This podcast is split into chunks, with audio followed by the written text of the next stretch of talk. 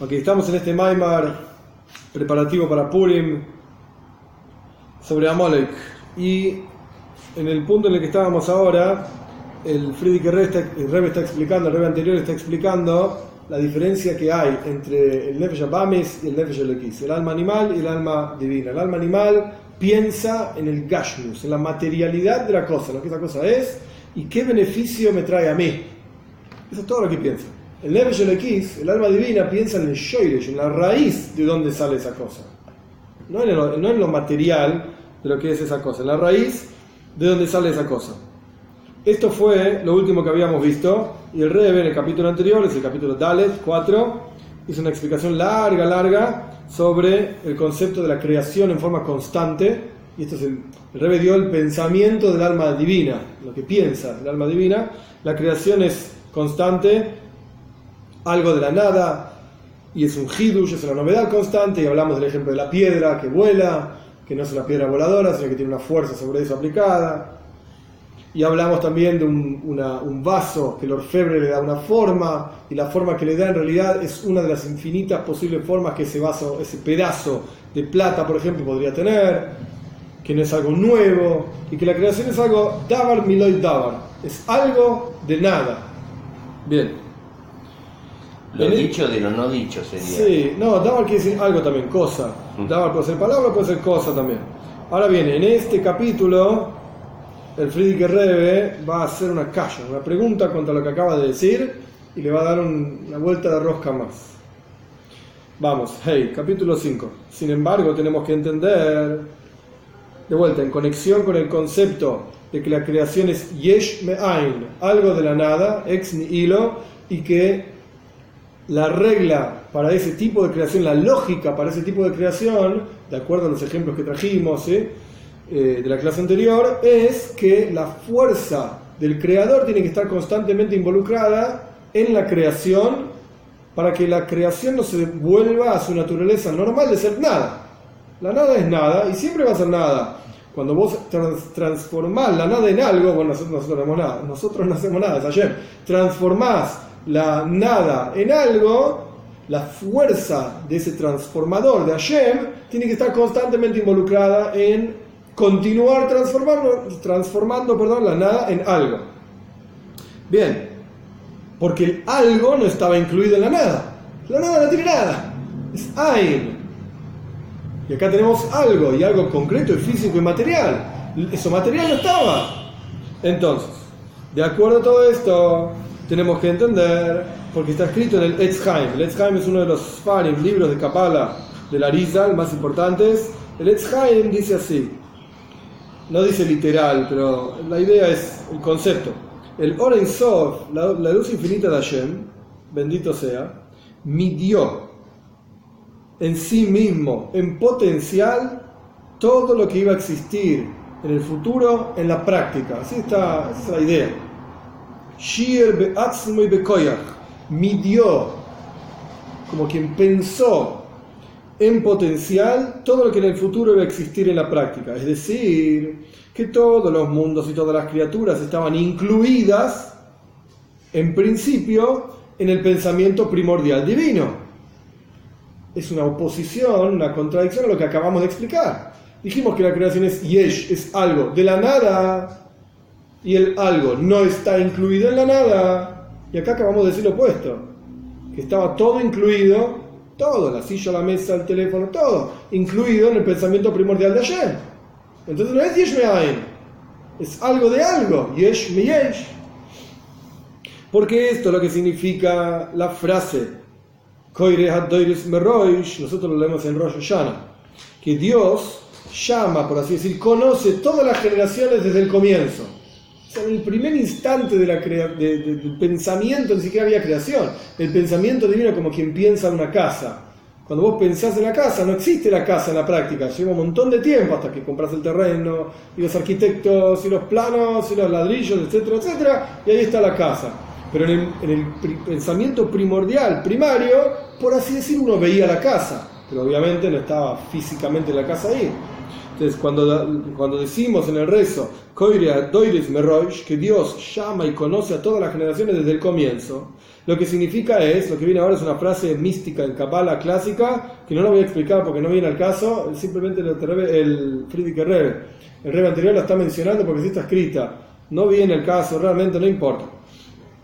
de de Adam el pensamiento primordial del conjunto, literalmente rostro, partes del rostro, el conjunto de esfires, de, que se llama Adam Kadmon, hombre primordial, que no importa, ¿sí? olvídenlo. En el pensamiento primordial de Hashem, ahí estaba todo incluido, lo que iba a existir posteriormente en forma particular en cada generación. Todo estaba ahí. Así como, esto lo agrego yo, no está en el Maimar, así como está incluido en el pensamiento primordial de una persona queriendo una casa, absolutamente todos los detalles de esa casa. Y el tipo ya se imagina el picaporte de oro que lo voy a abrir y reluce, y voy a abrir las canillas del baño también bañadas en oro. O sea, todos los detalles en la cabeza. Todo. Que va a llevar un montón de tiempo hasta que llegue a eso, ¿ok? Va a llegar, yo qué sé, en Dubái debe haber estas cosas, ¿no? No sé, La Plata no hay. Si es así, todo, incluido arriba. Entonces los mundos y las criaturas estaban incluidas desde un principio en el pensamiento primordial divino. Entonces, ¿cómo decís que la creación es Yeshme Ain, algo de la nada? Mentira, es algo de algo.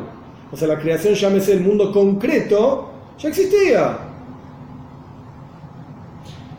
La explicación es que este concepto de que estaban incluidas todas las cosas en el pensamiento primordial divino es berrugnius, es en forma espiritual.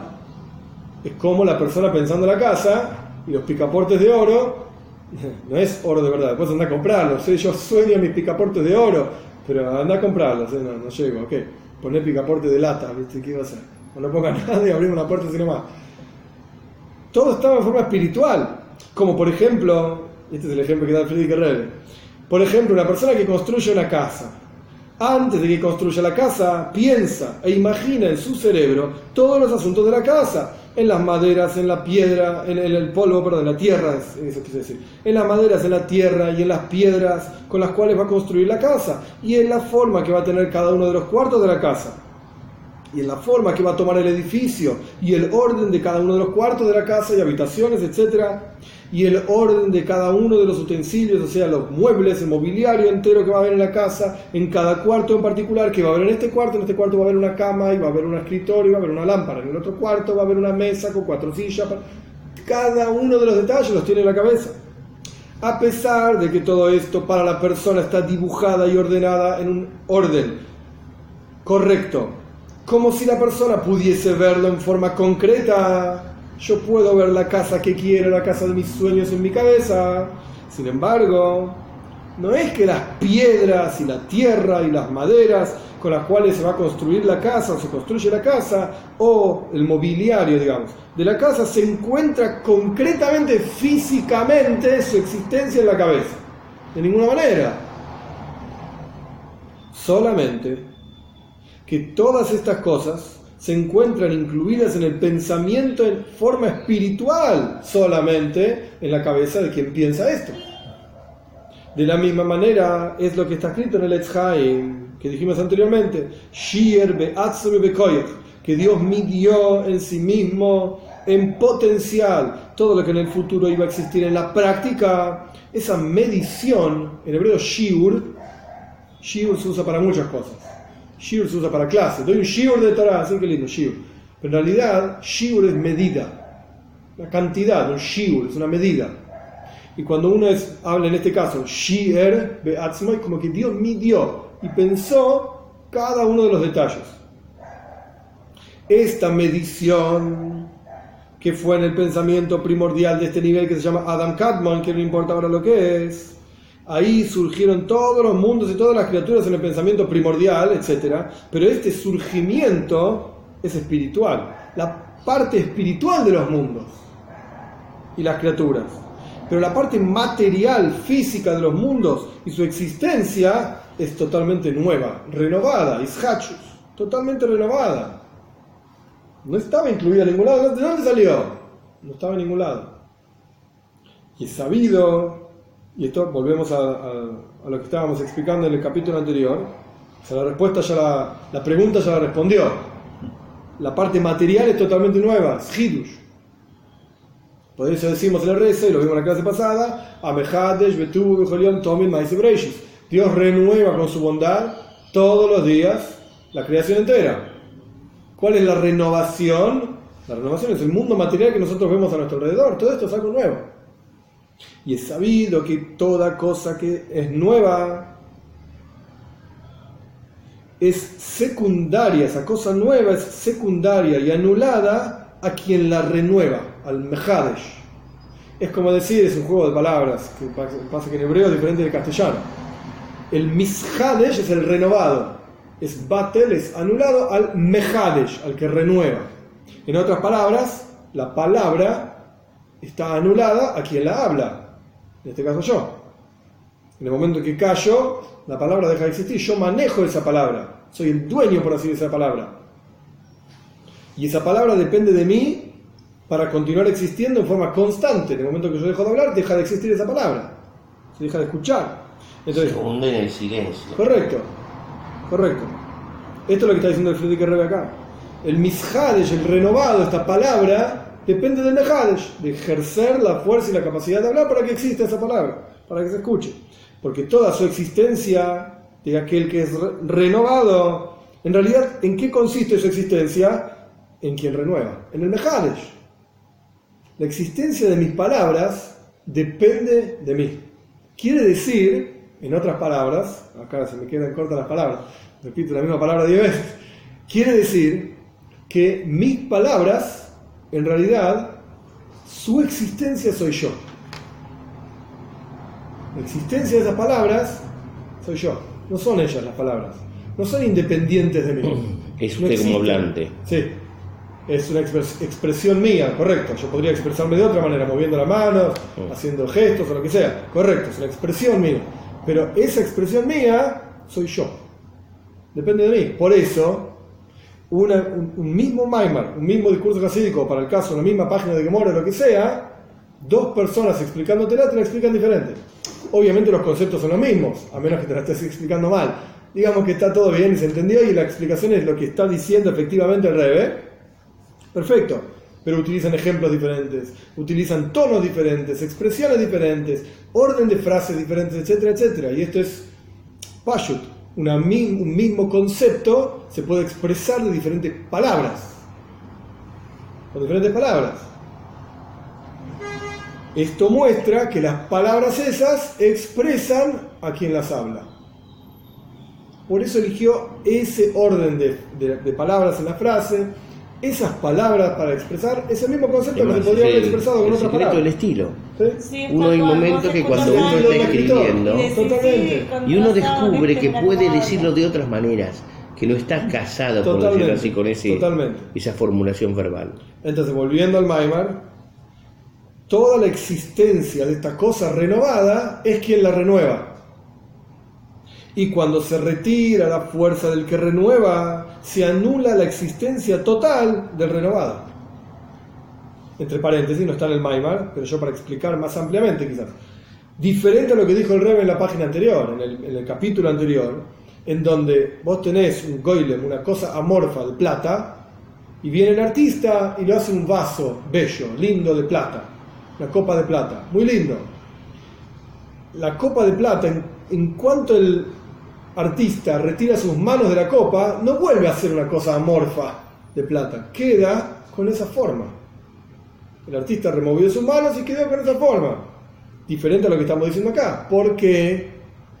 Porque en realidad el artista lo único que hizo, esto lo expliqué en la clase pasada, fue revelar una de las infinitas formas que podría tomar esta plata, este, esta Ese bloque de plata, ese lingote claro, de plata. Ese bloque de plata. Y esa forma estaba Behelem oculta dentro de ese bloque de plata. Viene el artista y la revela. Viene otro artista con otra, otro estilo y la copa sale diferente, con el mismo material. Y viene un bestia que no sabe nada de arte y hace una cosa horrible. Ok, esto es lo que me salió a mí. ¿Por qué? Porque cada uno tiene una capacidad determinada de revelar una. Es como el estilo del escritor. Este escribe así, este escribe así, este pinta así, este pinta así, este eh, esculpe así, el otro esculpe así. ¿Ok? Es el estilo. Pero no hay algo renovado. No hay nada nuevo en realidad. Está revelando algo que ya es estaba ahí. Por eso, cuando el artista remueve sus manos de la obra de arte, la obra de arte continúa conservando su forma y no vuelve a la forma anterior. Pero lo que estamos explicando acá, la creación entera es algo nuevo. La creación entera, la parte física, material de la creación nunca existió, no estaba en ningún lado, no estaba incluida en ningún lado tampoco. Entonces Dios la crea y para crearla su fuerza tiene que estar involucrada en forma constante para que esa cosa material continúe existiendo. Y en el momento en que Dios, Dios libre y guarde, retira esa fuerza creadora, deja de existir todo automáticamente. La existencia del universo material es Dios, creando ese universo material. Por eso, de vuelta, lo repito simplemente para meternos de vuelta en el texto, por eso cuando Dios retira la fuerza, cuando el Mejadesh, cuando el que renueva, el que actúa, digamos, retira esa fuerza renovadora, la cosa renovada automáticamente deja de existir. Y esto lo vamos a entender con el ejemplo de tirar una piedra. ¿Será que esto lo vimos en la clase pasada también? No me acuerdo. Y esto lo vamos a entender con el ejemplo de tirar una piedra. La piedra es una cosa pesada y la naturaleza de la piedra es descender de arriba hacia abajo. Esto lo vimos en la clase Lo vimos pasada. en la clase pasada, pero aparte, forma parte de nuestro saber, porque es uno de los tantos ejemplos hasídicos que No, vimos. ¿Qué va a ser? Quizás vimos la mitad del Pérez, no me acordaba. No, ya está. Así estamos. Así que hago más rápido esta parte porque lo vimos. Eh, el ejemplo de tirar una piedra. La piedra es una cosa pesada y la naturaleza de esta cosa pesada es descender de arriba hacia abajo, entre comillas, la fuerza de gravedad. Y no necesita actuar, ninguna actividad para descender de arriba hacia abajo. La, la naturaleza de la piedra cae. Pero cuando la tiramos de abajo hacia arriba, esto es lo opuesto de la naturaleza de la piedra. Y viene por la fuerza de quien tira la piedra, que rodea a la piedra de todos sus lados y la eleva y la carga hacia arriba. Este andar de la piedra es una cosa totalmente renovada contra la naturaleza de la piedra. Y viene por la fuerza de quien tira la piedra. Y cuando se acaba y se consume la fuerza de quien tira la piedra, la piedra retorna a, a su naturaleza de descender, baja. Como la naturaleza que desciende de arriba hacia abajo. Ahora bien, la piedra cuando es tirada de abajo hacia arriba, incluso cuando está andando, incluso cuando está andando, es una piedra. Y no es una piedra andante, no se transforma en una piedra voladora por sí misma. Es una piedra voladora porque alguien la está haciendo volar. Hay una fuerza que la está haciendo volar. Pero en realidad, ¿acaso la piedra no, no está volando con su propia fuerza? Sino que está volando con la fuerza de quien la carga y quien la hace andar. Y solamente cuando está andando eh, se eleva por la fuerza de quien la está haciendo elevar. Cuando esta fuerza se va agotando Se por consume la piedra fricción, vuelve a su naturaleza en el normal. sistema de fuerzas vuelve a su condición normal. Ahora bien, el que renueva es lo principal de la existencia de aquello que está siendo renovado. De la misma manera vamos a entender la creación de los mundos, toda la existencia de los mundos que son yesh. ¿Cuál es la esencia de los mundos? El Ain, la nada divina que crea el yesh, que crea el algo. Que entre paréntesis de Kitsur, muy muy en resumen, ¿por qué lo llamamos Ain? ¿Por qué Dios le decimos que es nada? Al revés, nosotros somos nada y Él es algo. ¿Qué es? Ain. Yesh me Ain. Dios crea algo, yo soy algo y Hashem es Ain, Él es nada. No way. Es al revés. Él es Yesh o Amiti, Él es el verdadero ser, nosotros somos nada. Entonces la explicación por la cual lo llamamos Ain es porque no lo entendemos. Y todo aquello que no entendemos lo llamamos nada. Hay una explicación más profunda, que es porque la energía que se llama Malhus, que ahora no es el momento para toda la explicación, la energía con la cual Dios crea el universo es nada frente a Dios. Entonces, es creado algo que nosotros conocemos como algo de la nada, de un nivel que para Dios es nada. Se llama Malhus y lo que sea. Malhus, no importa. Sea como fuere, la existencia del Yesh, del ser, que nosotros conocemos como cosa física y material, es la nada, de ayer. Y esto es como la- el asunto del andar de la piedra, como fue explicado. Y esto es lo que significa que Dios renueva la creación todos los días, en forma constante, en cada minuto y en cada instante. El algo material es renovado desde su fuente, que es la nada absoluta. Y esto es Tommy Maise Breish, esto lo vimos en la clase pasada. Esto es que Dios crea en forma constante toda la creación, así como al comienzo de la creación. Si nadie dijo nada, porque evidentemente ustedes tampoco se acordaban. Yo no. Es que no vinieron. no, que no hay problema. Yo me acordaba, y de hecho, acuérdense que llegamos hasta el resumen. ¿Y por qué no avisaste? No, no, no, pero llegamos hasta el resumen en Entonces vamos al resumen y avanzamos. Lo que ocurre es que Y a ti, muchos ejemplos Sí. se de repiten de un capítulo a Sí. otro y de una clase a otra. Ok, vai, vai. Pero no puedo decirle, ya lo vimos. Resumen. Informamos que aquello que Dios midió en sí mismo, lo que en el futuro iba a existir, es solamente berrugios, solamente espiritual, y el renovador tiene que estar en forma constante, renovando para que, el renova- para que lo renovado exista, y la existencia de lo nuevo es el renovador. Y dimos el ejemplo de la piedra, de abajo hacia arriba, y por lo tanto tenemos que Dios tiene que estar renovando en forma constante. Y dijimos que el alma divina se inviste en lo intelectual del alma animal para que entienda y acercarlo y, de- y despertarle un deseo de cumplir Torah y Mitzvot. Vov, 6. Un avance súper rápido, decimos.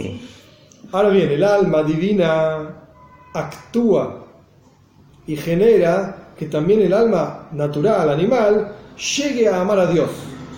Y como está escrito, Amarás a Dios, tu Señor, Bejol con todo tu corazón, y dijeron nuestros sabios, Bishnei Yitzrecha, con tus dos Yetzer, con tus dos inclinaciones, Yetzer Tov y Yetzer Hara, inclinación al bien e inclinación al mal. Quiere decir que incluso la inclinación al mal, de alguna manera, tiene que llegar a amar a Dios. Pero un momento, la inclinación al mal lo único que le importa es la comida, el dinero, los placeres, etcétera, etcétera. Entonces, ¿cómo puede ser? Pregunta Rebe. Aparentemente es algo maravilloso en términos de súper difícil de entender, muy difícil de entender. ¿Cómo puede ser esta cosa? Que el Yetzirah Ra, su inclinación y su naturaleza es el mal. ¿Cómo puede ser que ese mal, que como dice el, el, el, el es el Malach Hamoves, es un Malach Ra, es un ángel mal, malo, es el, es el mal, literalmente. ¿Cómo puede ser que el mal ame a Dios? Todo lo opuesto de Dios. Y nuestro Rebe, el Magi de Mesrich, que fue el segundo Rebe hasídico, preguntó también, ¿acaso amor no es una cuestión en el corazón? ¿Y cómo puede ser que haya una, una orden, un mandato divino de sentir algo en el corazón? ¿Sentís o no sentís? Amame. ¿Cómo amame? No te vamos. Chao. No, estás obligado a quererme. No existe. Sino que el Rambam también pregunta esto. No sé por qué trae del Magi de Medrich y no del Rambam, pero bueno. Sino que la explicación de Veohafta, amarás. Ahora explico por qué trae del Magi de Medrich y no del Rambam. Veohafta, amarás es porque la Torah está dando una promesa. Al fin y al cabo vas a llegar a Veohafta, vas a llegar a amar. La palabra Veohafta hay muchas formas de traducirla. Una forma es una orden. Haz de amar a Dios. Que tenés que amar a Dios, ¿eh? Ojo, tenés que amar a Dios. El Rambam pregunta esta pregunta del Maggie de Message. ¿Cómo puede ser una orden, perdón, de amar a Dios? Y el Rambam explica que la orden no es amar a Dios. La orden es meditar en la grandeza de Dios, quién es Dios, qué hace Dios, su creación, etcétera, etcétera. Eh, Y eso te va a llevar a amar a Dios. Eso es lo que dice Rambam. Pero acá el Rebe trae, el Friedrich Rebe, el Rebe anterior trae el Magid de Medrich. ¿Qué dice Magid de Medrich? La traducción de la palabra Beohapta la tradujimos mal. Nosotros tradujimos haz de amar, una orden. La traducción correcta es al fin y al cabo amarás. No te preocupes, un día vas a llegar a eso. Amarás. No amarás como orden, sino amarás como promesa. Amarás a Dios, seguro. Un día lo vas a hacer. Esta es la traducción del Sidur, la amarás. Pero amarás también se puede entender como una orden. Ah, claro. Sí. Es la misma palabra. Lo que pasa es que el contexto cambia. Es la misma palabra. Amarás en forma de promesa. Yo te prometo, no te preocupes, vas a llegar a esto. Vas a llegar a esto. Y mejor le baja, con todo tu corazón, incluso tu Yetzirah también va a llegar a esto. Ahora, ¿cómo llegas a esto? Vas a tener que hacer un trabajo para llegar a esto. A través de Shema Israel, de preceder, antes de decir en la Toira, antes del versículo que dice amarás a Dios, etcétera, etcétera, hay otro versículo. El versículo dice, Shema Israel. Escucha Israel, Dios nuestro Señor, Dios es uno. Shema Israel. Entonces acá arriba lo pone en Yiddish. Azaid der Hert. Dosis Elokeinu, Koichenu, Chayiseinu. Cuando un Yehudi siente, entiende. Shema no quiere decir solamente escucha. Shema quiere decir entender también. Está en la Gemara en. Cuando un Yehudi entiende que Hashem, en el Shema Israel dice Havaye, Shema Israel, entiende Israel, Yehudi, acá Yehudi le está diciendo, Havaye, el nombre de cuatro letras, Yud Kei Vav Kei, es el Eikeinu, es nuestra naturaleza. Esto, nosotros tenemos un Maimar entero sobre esto. Eh, con la Mairich Be'echad, Marichin lo llama Bushnoisam, así dice el Maimar, todo aquel que alarga el Eja del uno, le alarga, le alarga la vida, etc. Es un Maimar entero que estudiamos sobre esto. Poquito. Acá el Rebbe lo, sí, acá el Rebbe lo resume en una sola frase, en una sola línea, literalmente, todo el Maimar. Un Yehudi tiene que sentir y tiene que entender que Hashem, que trasciende la naturaleza, porque lo que es la naturaleza, esto es Koiheinu es nuestra fuerza. ¿Cuál es la fuerza vital de todo Yehudi? Havai, aquello que trasciende totalmente la naturaleza. En todo lo que tenga que ver con Torah y Mitzvot, el Yehudi trasciende las barreras de la naturaleza. No hay nada que se pueda oponer al Yehudi cuando tiene que ver con Torah y Mitzvot. Nada. ¿Por qué? Porque el mundo fue creado para, para que el Yehudi cumpla Torah y Mitzvot. Entonces el mundo, la razón de ser del mundo es que un Yehudi estudie Torah y cumpla la Mitzvah. Entonces es imposible que el mundo se oponga a eso. Es imposible. Y cuando uno eh, eh, se arrepiente de algo que hizo malo, ahí no está, es la parte esa buena del Yetzerará, o sea, no sería... Yuba, decís vos, Yuba es otro maíz, es otra Sí, cosa. sí, pero más bien en el momento, algo rápido, no, eh, que lo meditó y, y se compromete a... eh. ¿No es acercarse a querer desde la parte mala? Labdafke, no, no necesariamente. Vos podés anular y pisar la parte mala y seguir adelante. No necesariamente. No necesariamente. No. Es un trabajo. Es un trabajo que la parte mala, es que lo que está explicando la- el Friedrich Herrera acá, que la parte mala entienda a Dios es un trabajo, no es así nomás. No, pero por ahí uno hace algo malo y lo siente al ratito o en el momento y Es el ahí... Yetzer Tov el que siente, no es el Yetzer Hará. Ah, Es la inclinación al bien la que dice, oye, mirá lo que caímos de vuelta. Y ahí es el Y momento Hará de- dice, viste, yo te hice caer de vuelta. Te dice- se ríe, te hice pisar el palito. ¿Viste? Ya te voy a agarrar de vuelta, ¿eh? Vas a ver. Cuidate. Ya, es como que la pelota, cuando el jugador la patea, la pelota dice, no voy a girar. No voy a ir.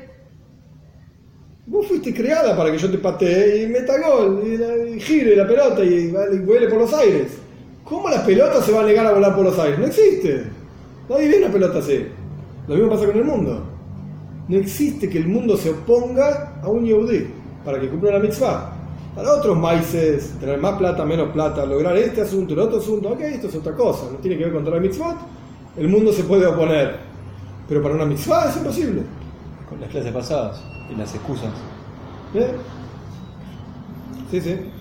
Y a través de esto, a través de que el Yehudi entiende y siente que su naturaleza es Avaye, es Hashem que trasciende todas las barreras, a través de esto va a llegar a amar a Dios automáticamente cuando diga veo hasta.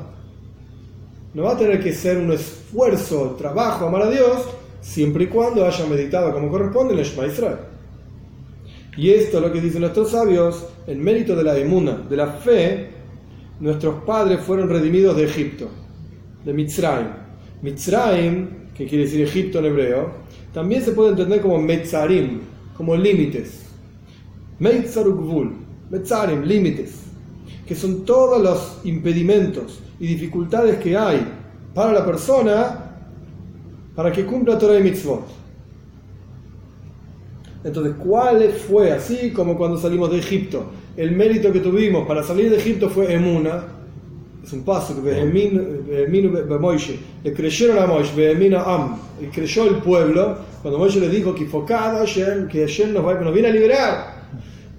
Am, la gente le, le creyó. Oh, en ese mérito de que la gente le creyó a Moishe, salimos de Egipto. De la misma manera, con el mérito de la emuna que tengamos en Hashem, es que podemos superar las dificultades para cumplir Torah y Mitzvot.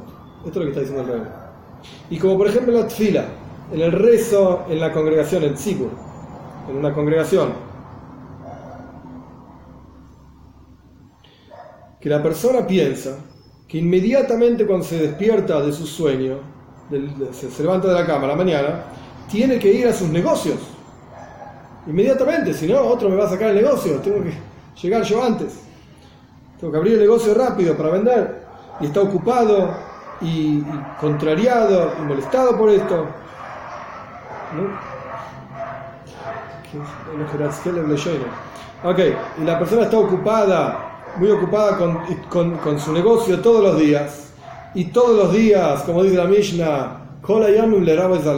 viene a agregar que las noches también. El tipo está ocupado día y noche en negocios.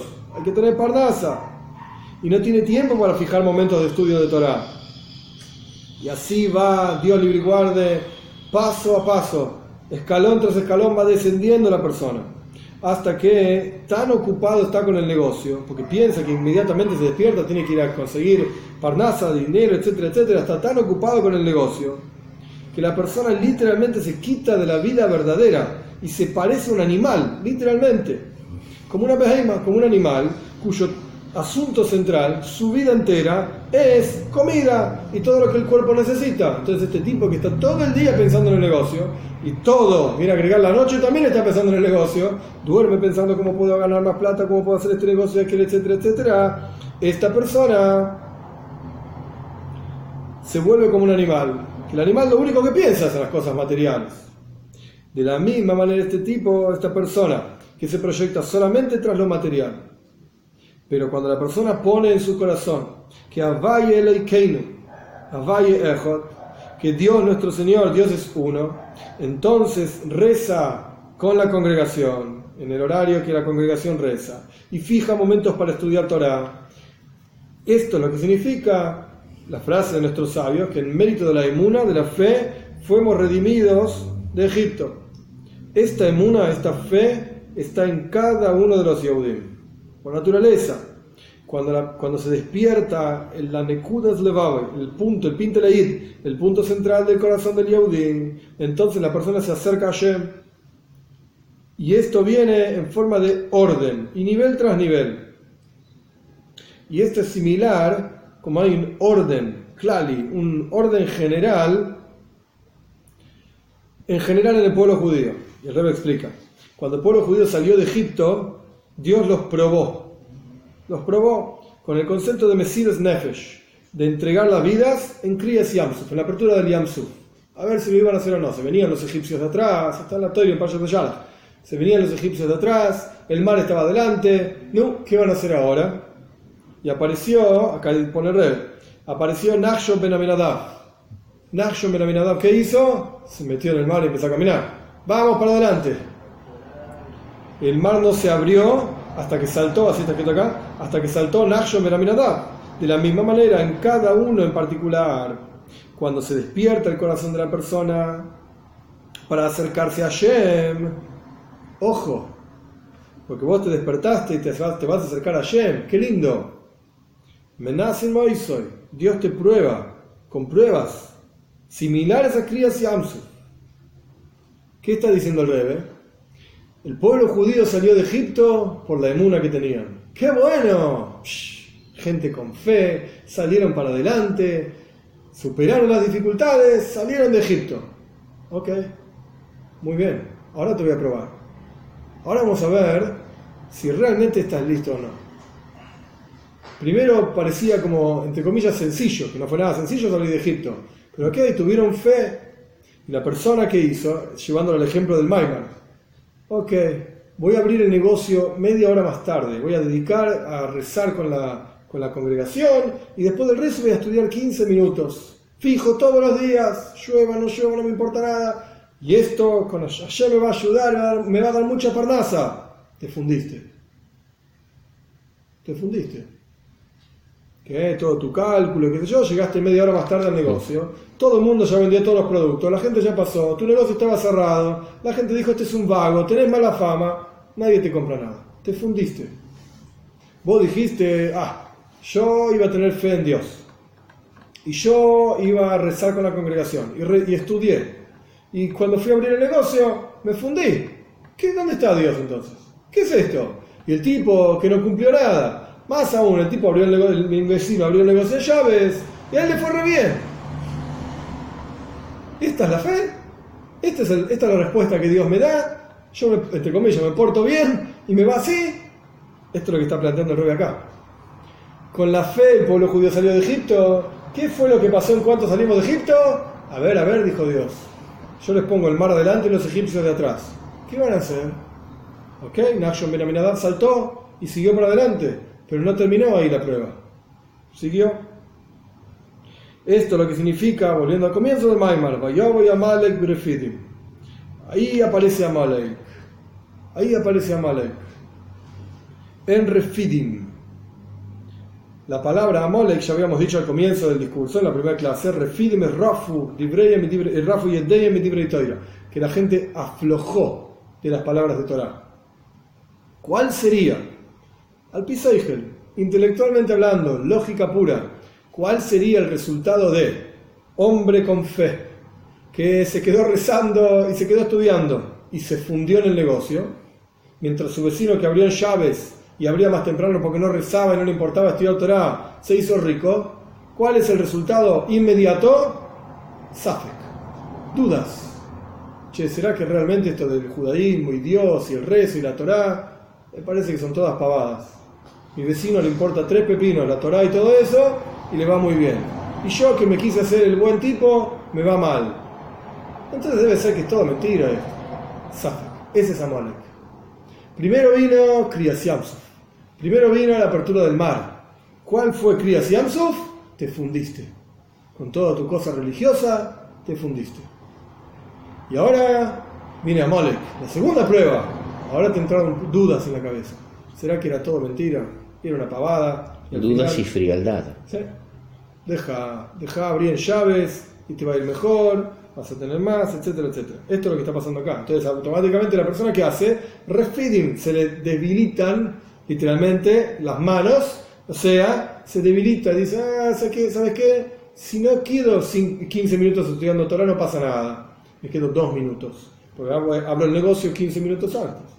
Y si no rezo con la congregación, no pasa nada, rezo antes, y, ah, ¿qué será? Hablo el negocio antes. ¿Te aflojaste? Perdiste. Amo- ¿Se entiende? Sí. Amalek, ubigematria, safik. Eh, me el hebreo. Amalek suma las letras de la palabra Amalek, suma igual que las letras de la palabra safek. Cuando uno suma las letras de cada una, los números de cada letra. Es decir, que cuando la persona se despierta para hacer chuva, para hacer chuva amitis, para acercarse a Shem y retornar a él, y también se paró en la prueba, se sostuvo contra la prueba. El tipo se quedó rezando a la mañana, llevando el ejemplo. El tipo se quedó estudiando Toira, el tipo se fundió. Ok, dijo, sigo.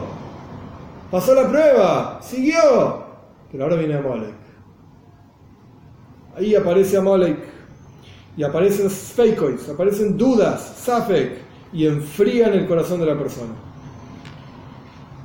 ya no está tan entusiasmado cuando está rezando a la mañana. Ya no está tan entusiasmado cuando se queda escuchando la clase de Torah los 15 minutos después del rezo. Ya mira con cara rara al rabino. Porque en realidad opina que el rabino es el culpable de que él se fundió. Y dice, ¿sabe qué? Muchos rabinos que sé que eso cuánto, pero yo me fundí. ¿Y a mí quién me paga las cuentas? Vos seguís dando tu clase de Torah y quién paga mis cuentas. Y va pensando, mientras el rabino habla y da la clase, el tipo piensa. Safek, Amalek. Este es el asunto de lo que se llama Klipas Amalek. Klipa literalmente quiere decir cáscara, pero se refiere a la impureza de Amalek, enfriar a la persona. En cuanto la persona dijo, sí, voy a rezar, voy a estudiar, mira Amalek te enfría. Como está escrito, Paderech, te enfrió en el camino.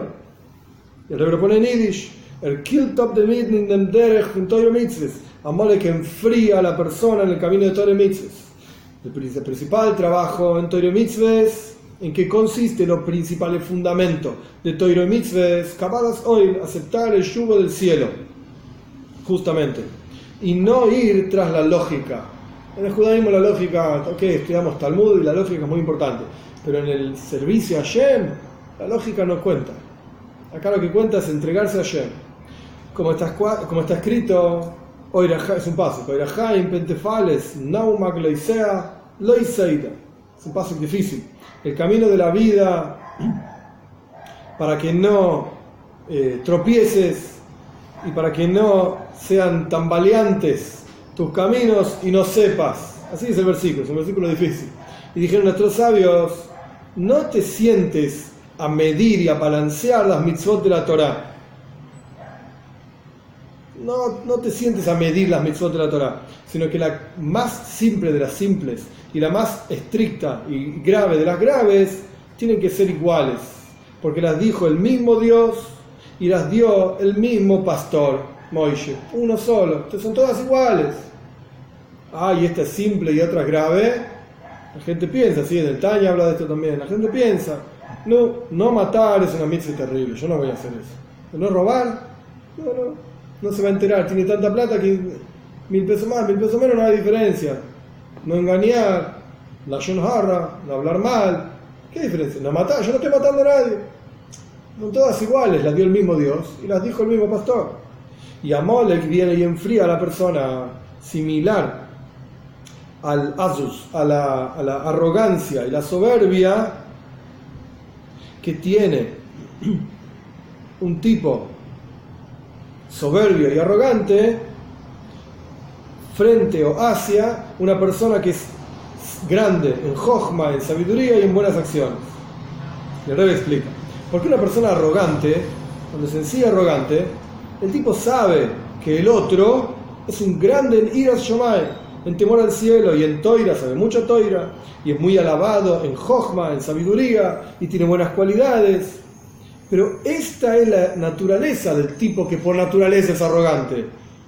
Es arrogante frente a todos, no le importa nada. No es que el, tipo arrogante no sabe quién es el otro y dice, ah, vos no sabes nada, yo sé todo. No, no, no. El arrogante sabe perfecto quién es él y quién es el otro. Pero su naturaleza es- es ser arrogante incluso frente a alguien que sabe más que el otro. Sabe más que él. Como dicen nuestros sabios sobre Amolek.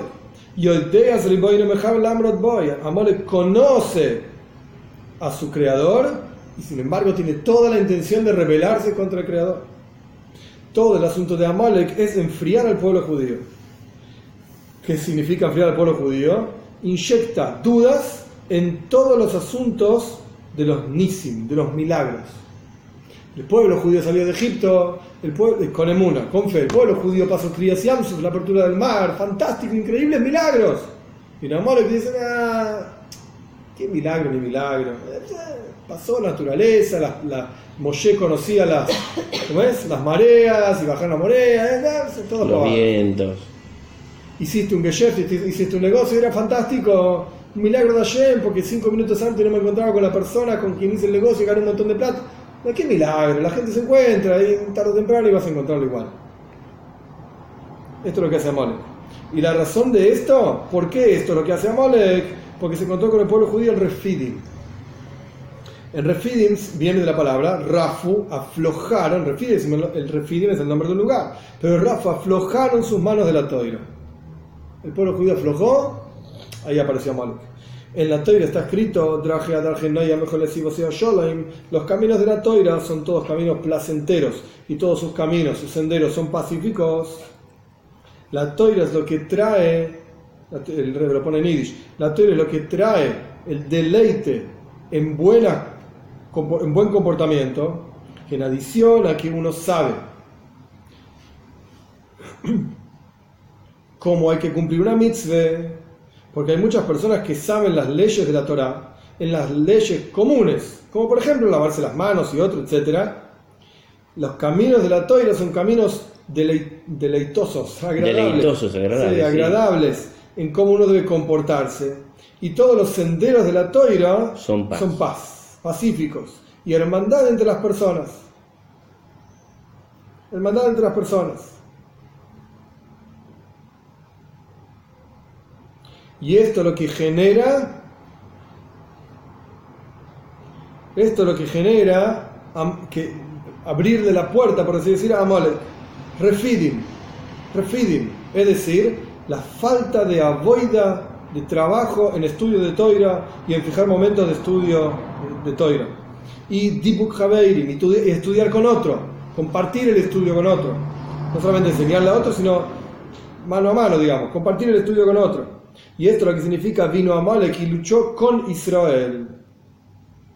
Hasta acá el Rebe, si se acuerdan en el primer, eh, la primera clase, el Rebe hizo varias preguntas. Una pregunta era, ¿por qué dice en Refidim? A mí que me importa el lugar en donde ocurrió esta lucha. Entonces el Rebe ya explicó esto. Refidim es cuando uno afloja el estudio de Torah. Otra pregunta era, ¿por qué decía Im Israel? Con Israel o contra Israel. Debería haber dicho Im Bnei Israel o Neged Bnei Israel. El Rebe va a explicar cuál es la lucha de Amalek contra Israel, justamente. Vamos a ver. El lugar y el momento en que Amalek vino con su fuerza de chutzpah, de arrogancia contra Dios y contra la Torah, y se fortalece para luchar contra Israel, es justamente Refidim. Es decir, el lugar en donde, no el lugar físico, sino incluso espiritualmente hablando, donde el pueblo judío, Rafu y aflojaron del estudio de Torah. El pueblo judío aflojó el estudio de Torah. Ahora bien, esto es refidim. ¿Qué significa Israel? La palabra Israel es cada letra, Yud, Shin, Reish, etc. Yesh, Shishim, Riboy, Oisios la Toira. Hay 600.000 letras en la Toira. 600.000 letras en la Toira. Ahora el rey va a hablar de algo muy interesante. Lo digo por afuera primero y después avanzamos. Si quieren nos quedamos tipo 10 minutos más, 15 minutos más y terminamos Sí, sí, sí. El tema que el rey va a hablar ahora es cómo se estudia Aleph Beis, cómo se estudia el alfabeto de Lashon Kodesh, no hebreo, Lashon Kodesh, son dos cosas diferentes.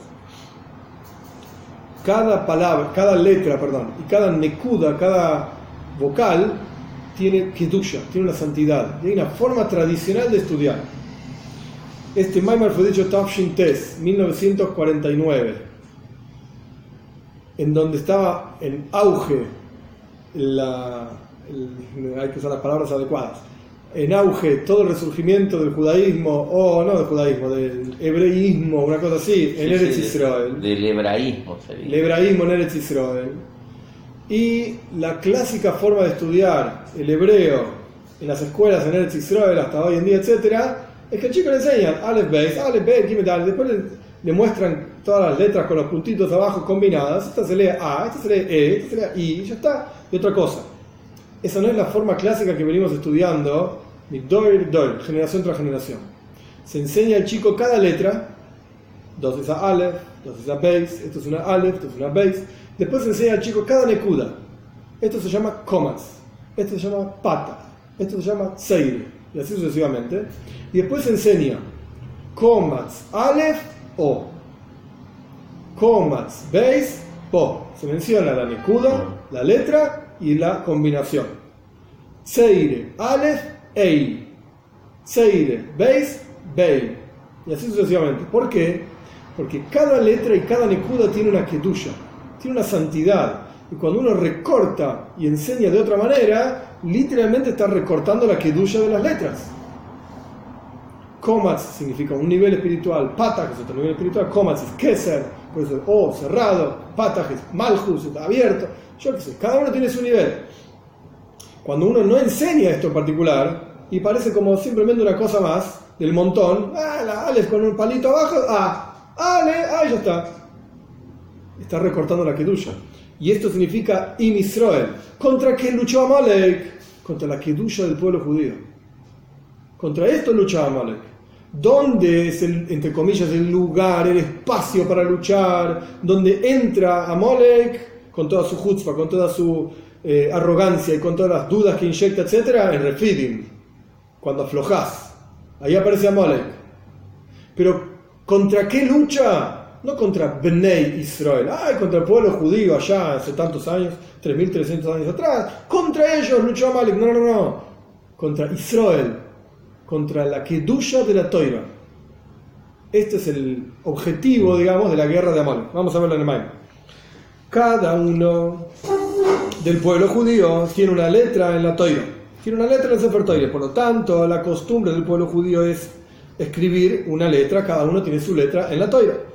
Porque cada Yehudi tiene de vuelta una letra en la Torah. Pero Amalek lucha en Israel, lucha contra esta cosa que se llama Israel.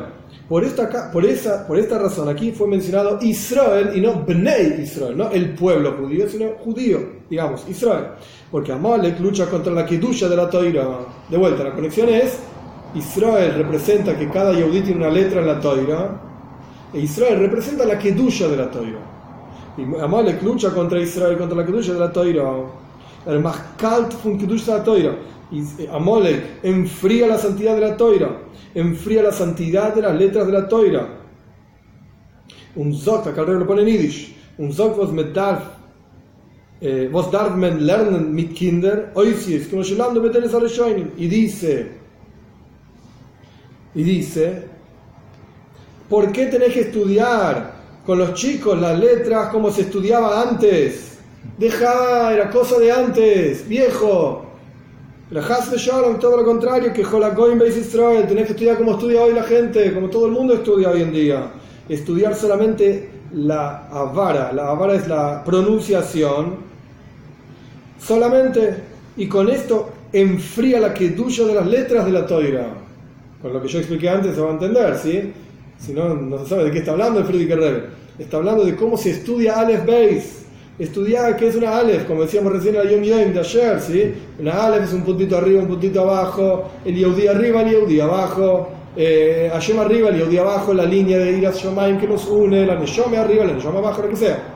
Hay una Kedusha, cada letra tiene una forma y tiene una Kedusha particular. Y como nosotros vemos en la práctica, que a través del nuevo sistema de estudio se enfría el corazón de los talmidim, de los estudiantes. Y Minag Israel, la costumbre del pueblo judío, es estudiar al comienzo las letras de la Toira, que son Toira propiamente dicho. Y con esto fijamos en el corazón del chico la kedusha de la Toira e iras Shomaim, temor al cielo. Y por eso dice que Amolek bailohem en Israel.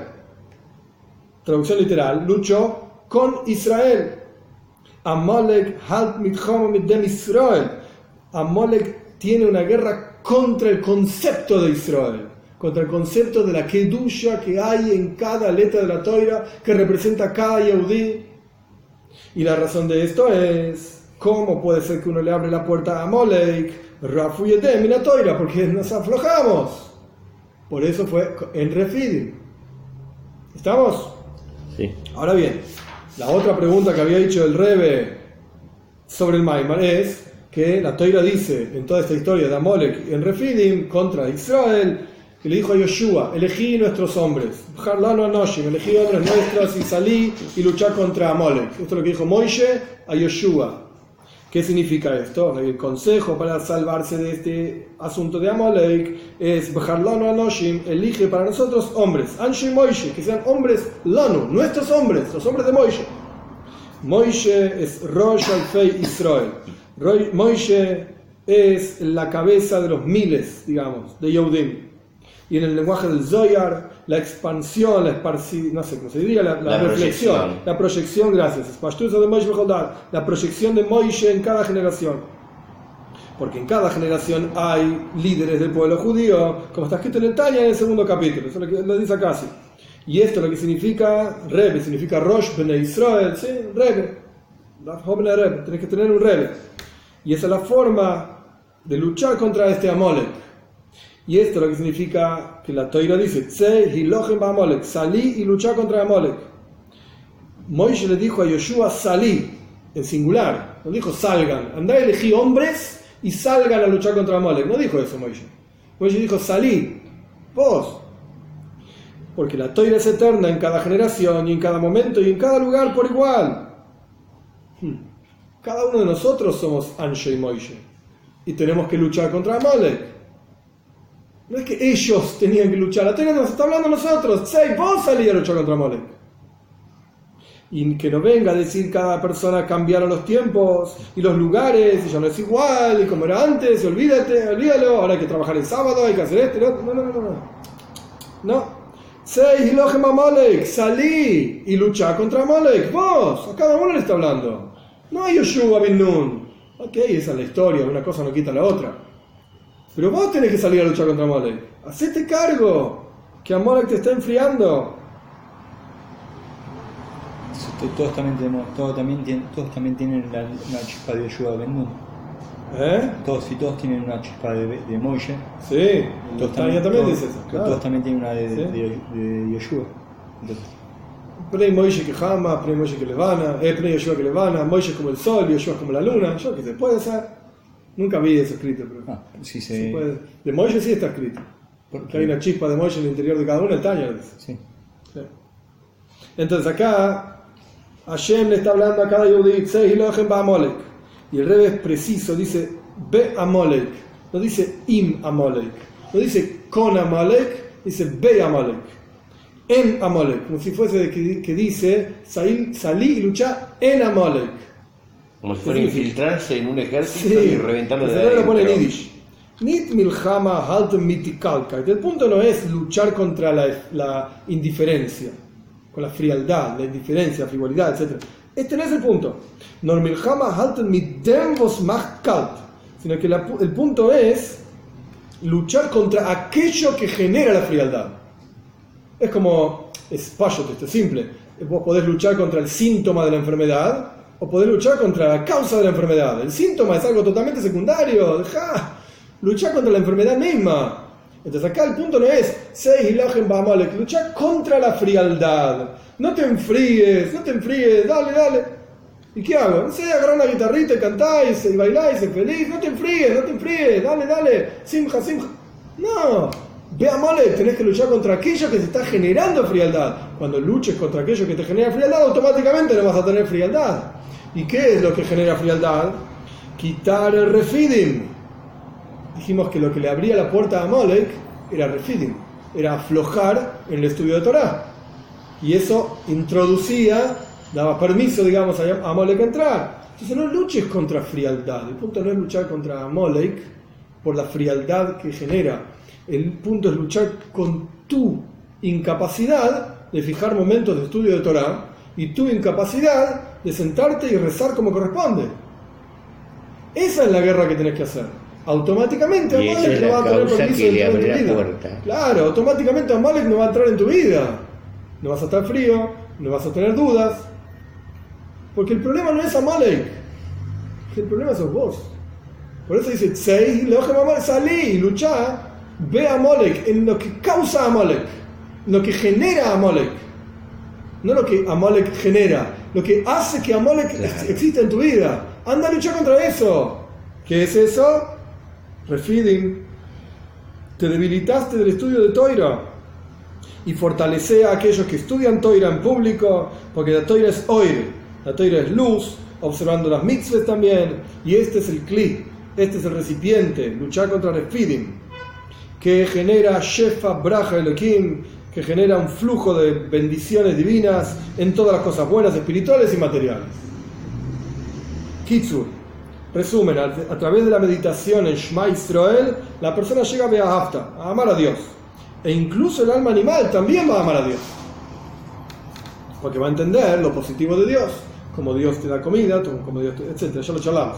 Y también fue explicado que a través de la fe el pueblo judío sale o salimos de Egipto y salimos de las limitaciones.